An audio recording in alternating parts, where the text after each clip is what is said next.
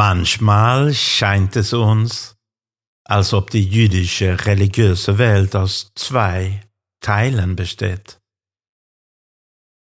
Eine Gruppe besteht aus heiligen Jiden, heiligen Juden, die Tag und Nacht lernen und davenen, beten.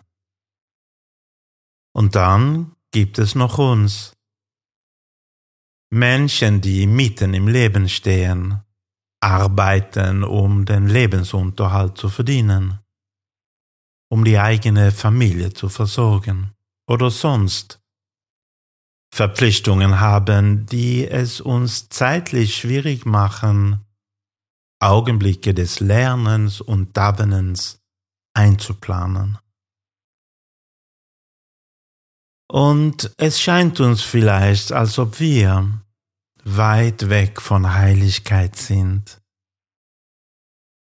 weil wir uns den ganzen Tag nicht mit heiligen Büchern und Gedanken beschäftigen können, denken wir vielleicht, dass wir in unserer Jedigkeit minderwertig sind.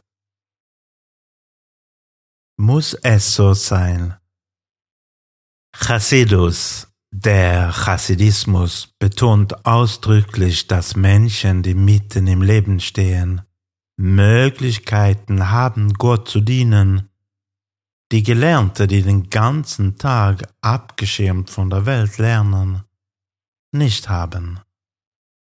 So, wenn wir es richtig angehen, können wir die Welt verändern. Der Rebbe schreibt heute im Hayem Yem, Avoidas Baale Asokim, Mischalekes Lishnei Siifim Ikorim. Avoido, Avoda, der Dienst an Gott, kann von Männern und Frauen, die einer Arbeit zu Hause oder draußen in der Gesellschaft nachgehen, in zwei Kategorien unterteilt werden. Erstens, Ho Avoido im Atzmoi, Hoavoda im Atzmo. Avoda in Bezug auf sich selbst. Er oder sie kann, obwohl bei der Arbeit in einem freien Moment beispielsweise eine Mischne oder zwei oder ein Kapitel vom Buch Tanja studieren. Gut ist es, einige Worte der Torah auswendig zu kennen, schreibt der Rebbe, zum Beispiel aus dem Chumash, Mishne, Tehillim oder Tanja, so dass er oder sie in der Lage ist, diese zu sagen, wenn er oder sie geschäftlich irgendwo unterwegs ist. Und zweitens, ho avoido im sulosoi, Avodah in Bezug auf andere.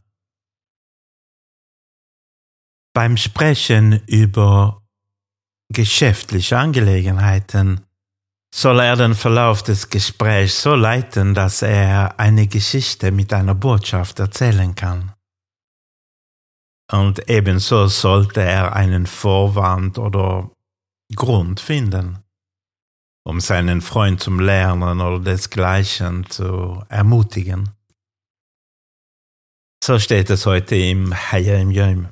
Und der Rebbe selber ermunterte ständig Juden, sozusagen Gottes Handelsvertreter zu sein. Und er beschränkte es nicht auf Rabbiner oder Schluchim.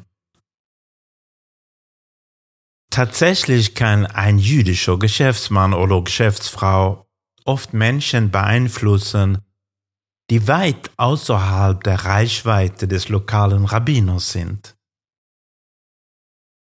Es gibt viele Juden, die vor jemandem, der die Religion offiziell repräsentiert, zurückschrecken.